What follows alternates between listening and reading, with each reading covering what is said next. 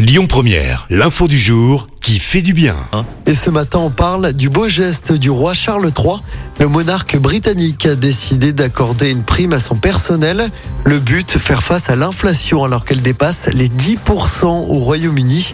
Cette prime sera de l'ordre de 600 livres sterling.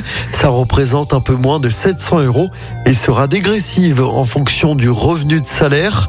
Certains employés auront donc une prime de l'ordre de 350 livres. Le roi donne de l'argent sortant de sa propre poche aux personnes les moins payées travaillant pour la maison pour les aider à faire face à la crise du coût de la vie, a confié une source royale. En tout, ce sont 491 personnes qui travaillent pour les palais de Buckingham, à Balmoral et Windsor. Écoutez votre radio Lyon Première en direct sur l'application Lyon Première, lyonpremière.fr et bien sûr à Lyon sur 90.2 FM et en DAB+. Lyon Première yeah.